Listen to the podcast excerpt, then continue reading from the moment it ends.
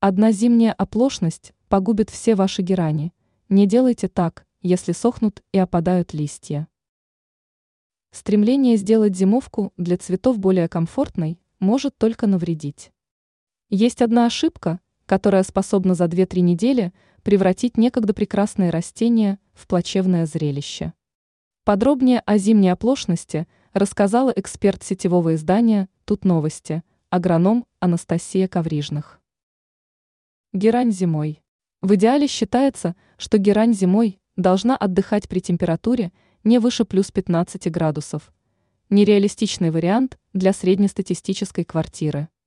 Некоторые цветоводы ставят горшки на холодный подоконник. Отчасти это помогает решить проблему, но не всегда. И результат далеко не сразу заметен. Ошибаются цветоводы, когда в таких условиях начинают обильно поливать растения. Это чревато загниванием корней и гибелью герани.